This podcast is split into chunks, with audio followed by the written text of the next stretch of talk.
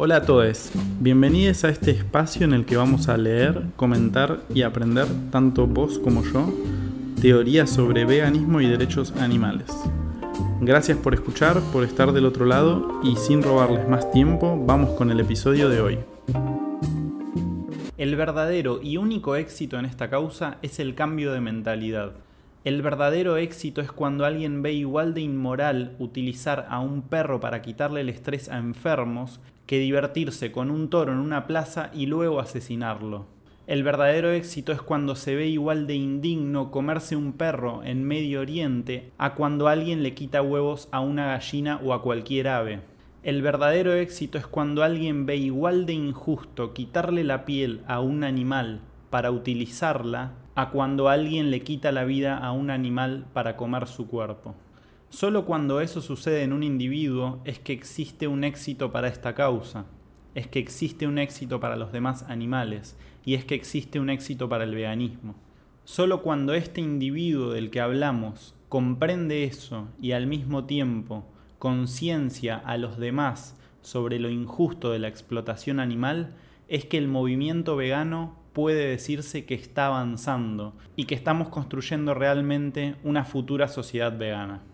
Hola gente, ¿cómo andan? Bienvenidos nuevamente a este podcast, a este canal. Y bueno, hoy arrancamos de una manera diferente porque creo que es realmente necesario que comprendamos que el punto clave del movimiento vegano tiene que ver con que las demás personas reconozcan que no tenemos legitimidad moral para usar a los demás animales en forma alguna. Y por esto vamos a leer un texto que me parece clave que tiene que ver con el consumo de carne. ¿Y por qué me parece de importancia que veamos este texto? Porque casi todo el movimiento animalista, y para ver qué quiero decir cuando defino al movimiento animalista, pueden ir a ver el video anterior en el que hicimos una clara distinción entre las organizaciones y personas animalistas, diferenciándolas de las organizaciones y personas veganas. Y lo que suele suceder en este movimiento animalista es que hay una reducción injusta de la causa vegana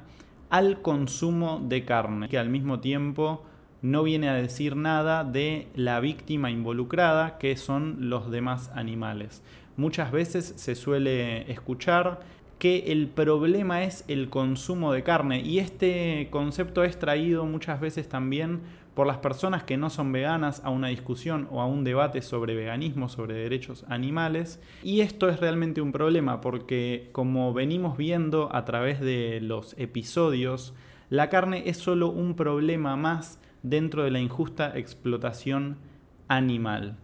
Por lo tanto, vamos a leer este texto con el que propongo que cuando tengamos que hablar con personas no veganas, podamos echar luz, podamos dar claridad sobre por qué comer animales no es el problema, sino que simplemente el no consumo de los cuerpos de los demás animales es una consecuencia en la práctica de llevar adelante un principio de justicia. Así que vamos con el texto que es muy breve y luego vamos a dar una conclusión sobre el tema. El consumo de carne no es más inmoral que cualquier otro uso de animales. El consumo de carne de animales no humanos es solo una de las n formas en que los demás animales pueden ser utilizados por el humano, debido a la mentalidad especista. Usar animales para consumir su carne no es éticamente más incorrecto que usarlos de cualquier otra forma, ya que cualquier forma de uso de los demás animales como medios para satisfacer cuestiones ajenas a ellos mismos es ir en contra de la dignidad misma de los propios sujetos no humanos. Al dogma de que comer carne es resultado de un sistema de creencias invisible que hace que la gente coma carne, lo denominó Melanie Joy como carnismo esto es absurdo. Si es algo que la gente cree, no es entonces invisible, sino que está normalizado. Además, apelar a que el problema es el carnismo no atacaría el problema de raíz, que es el no reconocimiento del valor inherente de los demás animales.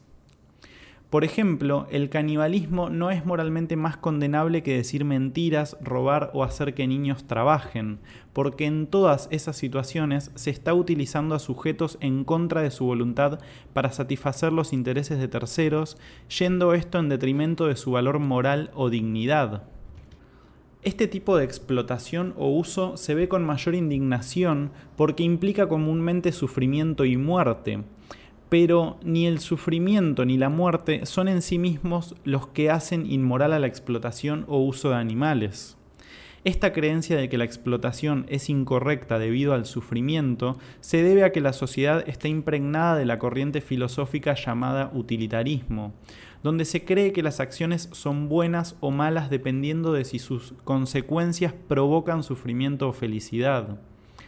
Este utilitarismo se refiere a no reconocer en los sujetos un valor en sí mismos, sino en base a procurar mayores beneficios o para su bienestar, percepción de sentirse o estar bien mental y físicamente. Es lo que en el animalismo se conoce como bienestarismo, donde la preocupación no es si los demás animales están siendo esclavizados, sino si tienen bienestar. La explotación animal, puntualmente, implica abusar del poderío humano para dominar a los demás animales, ya sea mediante el engaño o mediante el uso de la fuerza para poder obtener beneficios de los demás animales. Eso es lo moralmente condenable, el mero hecho de imponer la voluntad de los humanos en capacidad de hacerse responsables de sus actos, agentes morales, sobre la voluntad de los demás animales, quienes son sujetos con sus propias expectativas, sus propios deseos, que como sujetos o personas no humanas que son, tienen derechos morales, es decir, derechos que le corresponden por el mero hecho de ser personas, de poder valorar su propio ser y lo que les sucede, en pocas palabras, ser autónomos. Aún suponiendo que se dejara de matar animales para obtener su carne, pugnar por esto solo prolongaría más su situación de esclavos y avalar su uso en formas supuestamente humanitarias solo reafirma la creencia de que existen para ser utilizados, contrario a lo que los partidarios del bienestarismo alegan, sobre que el dejar de asesinarlos acercaría hacia su liberación. Por lo anterior es que proyectos como la carne in vitro o carne limpia, en lugar de ayudar a acercar a la abolición de la explotación animal institucionalizada, coadyuva al reforzamiento de la mentalidad no vegana de que la carne de animales es necesaria y que los demás animales son mercancías, productos, objetos, propiedades de los humanos, quienes pueden disponer de dichos animales no humanos a su antojo, solo procurando disminuir las posibilidades de que sufran. El enfocar el problema moralmente en la carne, porque implica sufrimiento, conlleva explícitamente hacia el vegetarianismo, que es simplemente una dieta que sigue considerando a los demás animales como meros medios para los fines humanos, y avala explotarlos en cualquier forma que no implique consumir su carne. Existe gente que lleva años o prácticamente toda su vida siendo vegetarianos y creyendo que son defensores de los animales, por lo que ni siquiera consideran hacerse veganos, porque siguen pensando que con no consumir sus cuerpos hacen algo bueno por los demás animales. Eso en algunos casos, en otros ni siquiera son los animales la preocupación de quien practica el vegetarianismo, sino cuestiones como la salud y la ecología. Quien luego de ser vegetariano se haya hecho vegano no implica que ese factor lo hizo hacerse vegano, sino la información o algún otro factor posterior que lo hizo hacer la conexión con la empatía hacia los demás animales para no usarlos de forma alguna. Es decir, haber sido vegetariano fue más una confusión, una cuestión anecdótica derivada de la desinformación y no la causa de hacerse vegano. Por supuesto que provocar un sufrimiento y muerte sin una justificación razonable, como puede ser la defensa propia ante un ataque, es inmoral. Es ir en contra del interés de evitar el daño y de continuar viviendo, pero pugnar por evitar su sufrimiento y muerte bajo situación de esclavitud es avalar que esos sujetos sean no respetados en su dignidad como sujetos, y no solo ellos, sino que se sigan trayendo más al mundo con el mismo fin eternamente se puede alegar desde el lado bienestarista que no tenemos otra opción más que pedir que se reduzca o elimine el sufrimiento y que se evite su asesinato, pero esto es falso. Sí existe otra opción, y esa es ser veganos y difundir veganismo. Esto iría gradualmente terminando con esta y todas las formas de explotación de raíz, es decir, eliminando la demanda y todo uso en base a que la gente no solo se oponga al consumo de carne o a aquellos usos que implican sufrimiento o muerte, sino a la creencia misma de que podemos disponer de los demás animales como si fuesen seres sin conciencia ni valoraran su propia existencia. Y bueno, con esto terminamos este texto breve que quiero dejarlo tan solo en estos minutos y no ahondar con otro texto más sobre la cuestión, porque me parece que es clave que hagamos a un lado las discusiones y los debates en torno al consumo de carne porque no conllevan difundir veganismo ante la sociedad y solo suman a una confusión que es cada vez más generalizada sobre lo que realmente es el veganismo. Tengamos en cuenta que si la sociedad no comprende realmente lo que es el veganismo, la liberación de los demás animales va a verse afectada y postergada en términos históricos, por lo que es nuestro deber ser claros a la hora de poder comunicar sobre esta causa de justicia, sobre este principio ético